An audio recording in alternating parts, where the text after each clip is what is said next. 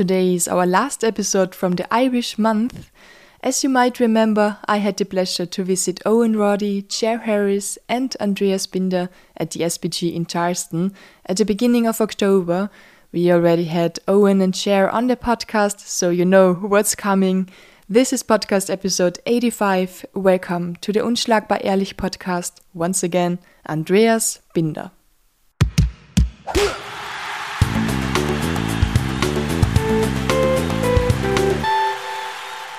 I can't believe I'm really here in Ireland with Andreas Binder. Once again, Andreas, how are you? Welcome to Ireland, first of all. I uh, hope you're enjoying the weather. Oh, yes, it's raining. What's going on? I know, well, typical Irish weather. We can get uh, yeah. four four seasons in one day. Yeah. So, uh, yeah, other than that, I'm good.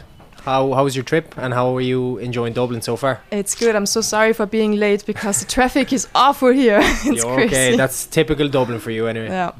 Hey, I brought you something because we were talking last time about chocolate from Austria. Oh, lovely. Thank you so much. Get a Milka. Milka, lovely. Thank you. Did you try it last time I in did. Vienna? I had so much. I went uh, in a chocolate coma. I, Yeah? I had so much chocolate. So, yeah, well, we're back on track. You actually needed that chocolate coma because of your hand. Yeah, um, yeah, it was uh, very painful for a couple Yeah. of days, but I'm finally coming around now, so it's not as painful anymore. Is it better so? You have um, a little. Yeah, so we we went back uh, to the hospital when we came back. We done another X-ray. I was lucky enough because um, so I broke my I broke my hand, but only broke one bone. Yeah. So I didn't require any surgery. So it's healing very nicely. But by the looks of things, I could be out till maybe January or February. Yeah. So uh, yeah, I'm just happy I can get back to training now. So today is my first day. I'm I'm allowed to train again, so it's all good. It's awesome. Your first day back and my first time here at the SBG. Yeah, yeah. It's look, it's uh, our gym is very welcoming, so I'm sure you'll you'll enjoy it. And who knows, maybe we can hop in for a class and do some striking. Would be nice. Uh, we saw a little bit of a sparring session from your friend, um, Yeah. Chair. Yeah, he's uh, so he has a fight coming up on Cage Fight Series. He was scheduled to fight as well on the 9th of September with us, but he was carrying an injury, so he had to pull out, unfortunately. Yeah. But he's uh, raring to go October 29th. Do not Yeah. blink for this. I love this gym actually because we were standing downstairs and we were watching the the sparring and the walls were like shaking and you Yeah. see uh, you can feel the the int- intensity of everything. It's so yeah, crazy it's like that's the thing. Like when when we have a fight coming up, or Yeah. anyone in the gym has a fight coming up, we push each other on, and uh, the intensity kind of builds. Especially the last three weeks of fight camp, or depending, uh, we push the pace. Mm. Hey, last time you fought um, with the song, the walking song Mount Everest Yeah, from Labrinth. yeah, Oh, it's yeah. such an awesome song. Where did you get it from? Uh, it was actually my manager Paul. He, um, I, I always wanted the song to kind of represent me, and I found this just kind of like I just clicked with it, walking out and just Yeah. kind of like absorbing the energy.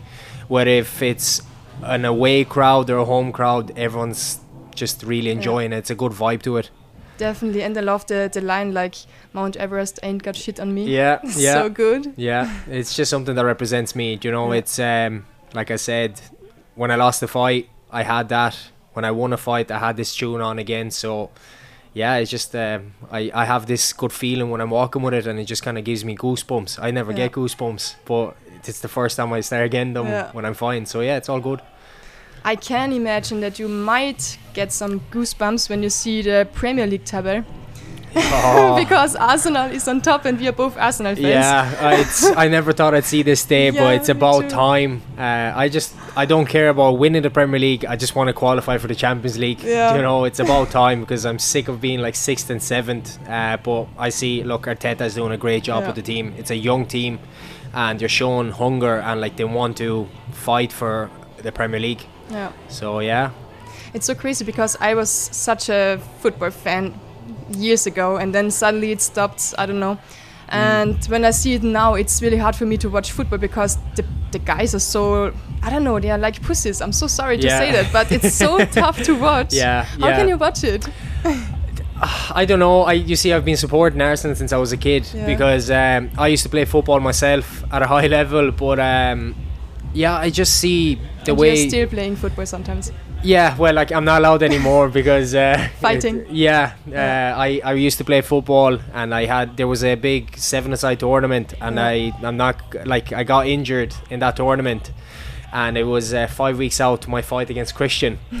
And Paul and uh, Owen gave me a bollocking Yeah. over because they were scared I, I'm going to pull out. Uh, I really had a very bad sprain on my ankle because of the tournament. So Yeah. since then, I'm not allowed to play football no more, unfortunately. But uh, better, I yeah, I just love seeing Arsenal play. Yeah. Hey, you once said you want to be a role model for kids. Um, Would you recommend them being an Arsenal fan oh, after all these hard years? oh, it's a tough, it's a tough one. But no, look, like I said, I've been supporting Arsenal Yeah. since, since I was a kid, and the reason I support them is because Arsenal give young players a football chance and Mm-hmm. to progress in their careers. But uh, look, it's a tough, it's a tough task to ask any kid to support Arsenal. Uh, you need to be to have a strong mind and a strong heart because it's, uh, yeah, it's a tough sport for them. You know. Definitely. You have a lot of kids here. Do you also train them? No, I I stepped away from the coaching side at the moment because I just want to focus on my career. Um, I was coaching a lot when I was living in Galway, but since I moved up to Dublin now, it'll be a year now next month. Um, I just want to focus on my career and just train, train, train. Yeah, definitely. Hey, you told me once you got bullied as a kid at Yeah. school. Uh, how bad was it? Look, it was bullies come and go. Do you know what I mean? Um, because I'm from Romania originally. When I first came here, I was just considered a foreigner, really. Like so, yeah, it was it was a bit tough at the start, and that's kind of what got me into the martial arts and just to stand up and defend myself. But it wasn't easy growing up, like getting bullied all the time and all that. So yeah, I'm, look, I, I'd love to see someone try and bully me now. I love it too. yeah, yeah, it'll be it'll be a good night. no chance, yeah. For you, definitely. Yeah. Uh, this was actually one of the next questions I wanted to ask because you already answered it, but it was really the way into MMA, this experience. Yeah, not not really MMA as itself. Like, as I only started MMA say six years ago, but um, just a way to defend myself. Like, I started off at judo. Um, I remember my little brother started judo, and he was like, "Look, just try this and see." And I, I really enjoyed it, and I like. There was no striking in judo, but like Yeah. I could actually submit people and just like you know stand up for myself. And then I started kind of like building my confidence and everything. So yeah, it's just just kind of standing up for myself really i was just scared to fight or anything but now i'm not so Yeah. it's all good Do you think you can make it to the top at all age when you went into combat sports, or do you have like to get into UFC, you have to start with eight years or something like that? No look it's all about talent really and hard work. Yeah. um it doesn't really matter what age you are. Like Yeah. if you're putting in the work if you're putting in the the hours in the in the gym in outside of your life as well like you know you have to sacrifice a lot. Like people think that this is an easy sport but they only see the performance on the night. They don't see what's happening four five six months behind the scenes. They only see the performance on that night. But um, everyone can make it if they put in the hard work they put in the training and sometimes you need a bit of luck and so far so good it's the luck is on my side Are you still working at Aldi? yeah i'm a, I'm a manager in Wow. um, in aldi in Navan i think it's hofer it's called in germany Hofer, yeah. Hofer, yeah. Yeah. So um, yeah, it's it's it's good for them because they're like they're managing my hours. I can I'm doing just mornings, Mm-hmm. so I'm getting all my training is in every every evening. I'm Yeah. doing 40 hours, but I'm still like balancing my work Yeah. and life, so it's all good. Like I can see the progression. But I had to change so many jobs in order to fit my training regime. Yeah. You know, I was doing just nights. I was doing I was doing just mornings, but this is just perfect. You start at six, you're out of there at half two, and then I'm in training here at six o'clock till half nine, and then we repeat same Yeah. circle every day. So you get into training like once a day.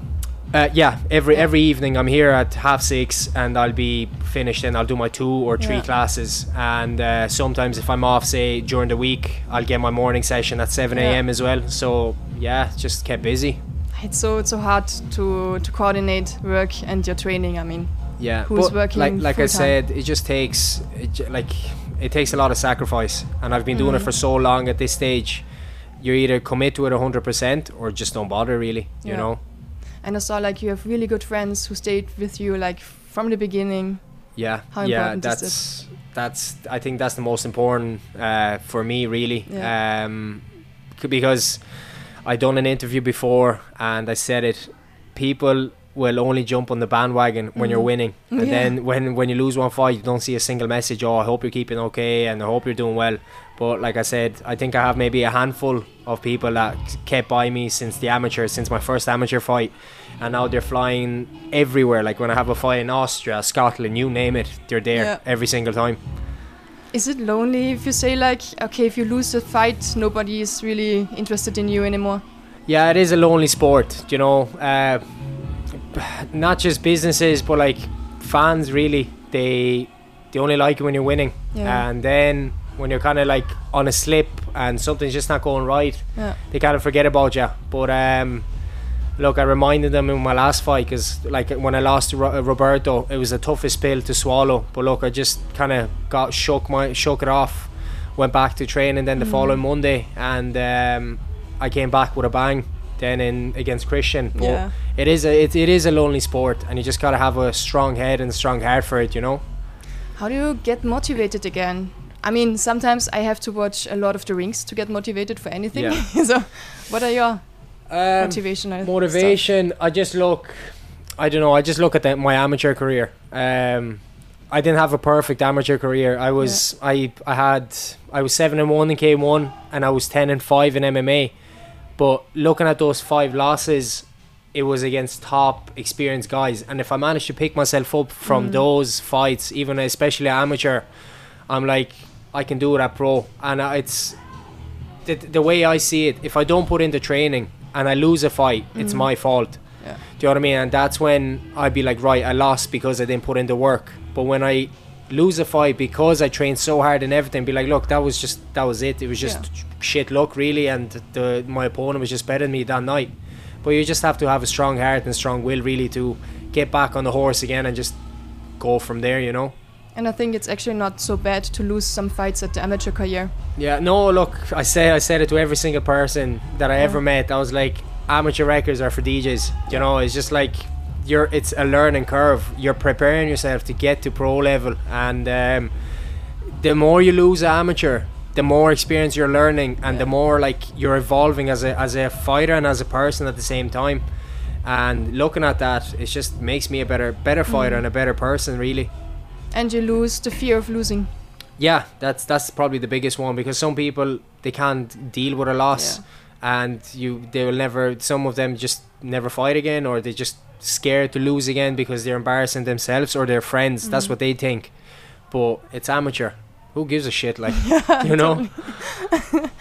hey, you want to make a fan base, a fan base in Austria and in Germany. Uh, why exactly? Because Austria is not so into fighting like Irish. Yeah, yeah. I seen. Look, people ask me this every single day. Right? They're like, "Oh, Andreas Binder is a German name." So Yeah, my dad is half German, and I want to kind of like build that base around Germany and Austria, and just kind of like. I see that the Austrian MMA is starting slowly to evolve and get like Mm. more recognized. And I just looked at the IMMAFs there the last day. They had two medalists, I believe, and Uh, three actually. three. There you go. One silver and two bronze. There you go. So Yeah. it's slowly evolving, like, but that's the only way, really. Like, and I just want to kind of build my base in Eastern Europe and kind of like get closer to my roots, really, and then hopefully expand into Romania and then bring it all back because everyone knows me in Ireland and UK. So I want to expand more into Eastern Europe, and then by the end of maybe two years, everyone will know me around the world. Where's your dad from? Actually, from Germany. So my dad, my dad's dad is from Riedenberg, in um, I, uh, Riedenberg somewhere anyway. uh, but uh, yeah, he's. I remember he's about forty-five kilometers away from Munich. Yeah. So he grew up there, and then my dad now he's living in back in Germany again. He he lived in Ireland with us for nineteen years, but now he went back to Germany again. Is he speaking German? Yeah, yeah, oh he boy. is. Yeah, You didn't learn German? I, I learned the basics. I, I can speak German, but um, yeah, I haven't done German since uh, Jesus since about six years ago now. Yeah. I would. I, just don't talk to my dad uh, in German anymore. It's all Romanian or English. So Yeah. yeah, I would never learn German for free because this is such a hard language. it's very hard. Yeah, it's very hard language, but I enjoy it. I like learning a lot of languages, and I can get my way around. yeah. You also have a little brother. Yeah. Did you get him into fighting? Uh, no, he got me into fighting really. Like, 'cause, uh, yeah, Was he the bully? he was definitely not bully. Like, he we're completely two different personalities. Okay. Um, no, so he he started judo as a kid. So he's turning 21 this month. Um, he started judo as a kid, and Yeah. he was 10 times more talented than me. Yeah. And then he went into Thai boxing, and we went into MMA together.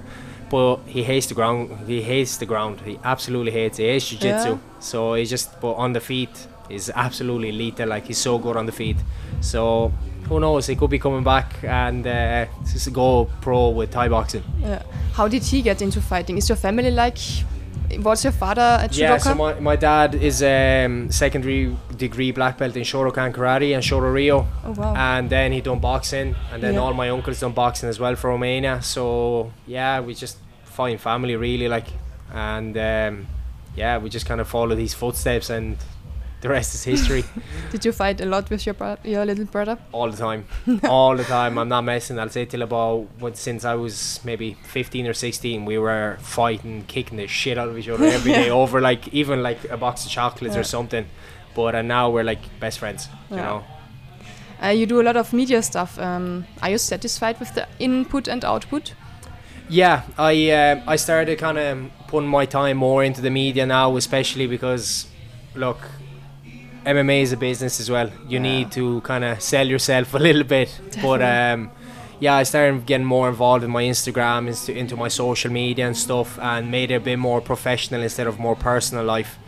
So now I have my own personal Facebook and my own personal page as well. So I'm just trying to build that up as well. Hey, we talked about the fan base in Austria and in Germany. Um, how do Irish people see MMA?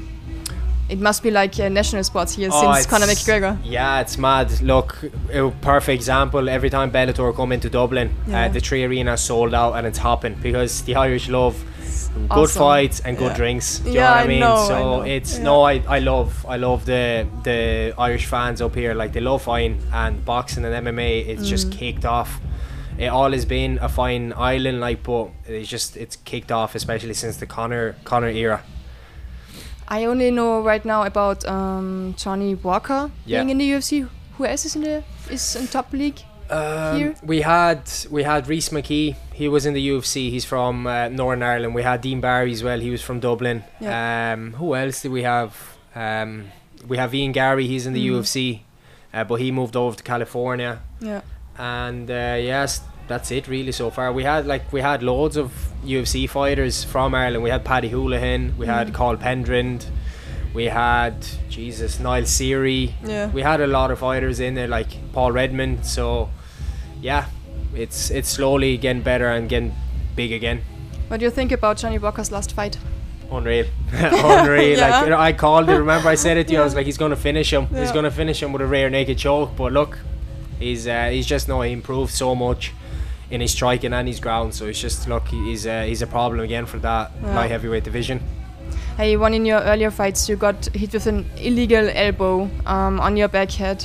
yeah What happened exactly? And I, I thought I heard something about you were almost paralyzed. Yeah, so I had um, I fought on Clan Wars. Uh, I think it was my f- second fight. Yeah, it was my second fight. I fought on Clan Wars and I was going in for a takedown and I just got a 12 to 6 elbow at the back of my spine and it just it hit a nerve. It hit a nerve and my, all of my right side just went numb and my vision started going so I got very scared and not just me but like um, Whole family. my family that was Yeah. there and everything and the only thing that was going through my mind I was like what's gonna happen what's what if this is it or whatever but um no one saw it that I was stuck in bed for two three weeks I couldn't So like crazy. you know it was just people started saying shit on Instagram and social Yeah. media saying oh I was trying for an easy way out and this and that and the other Oh my god. but yet again, if I wanted an easy way out, I wouldn't have made weight. I wouldn't have Yeah. accepted the fight, and I like to fight. You know, I'd fight anyone, anytime. But um, look, we managed to get it rescheduled then after a couple of months when I got better,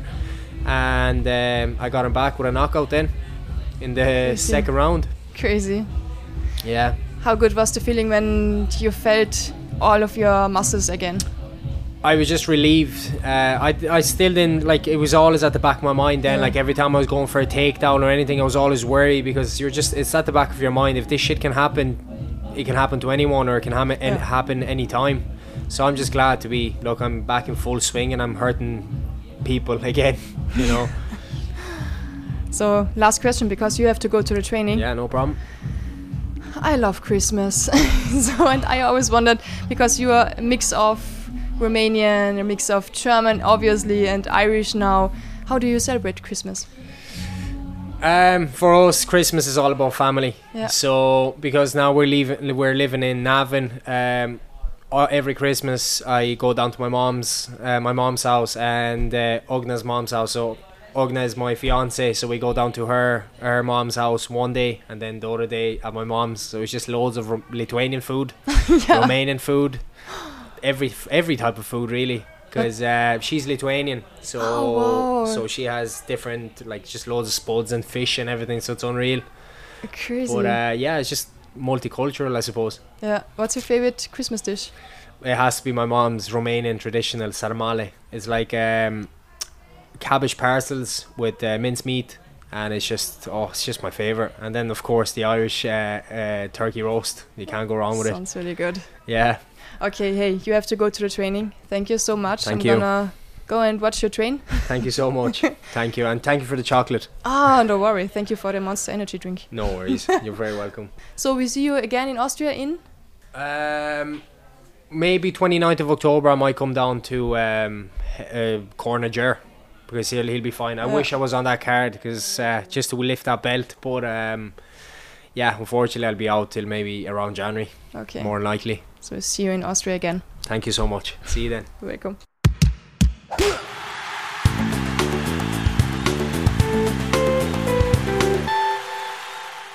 This was podcast episode 85 with Andreas Binder. Our Irish month is now officially over, but it's not going to be the last interview from Ireland in the future.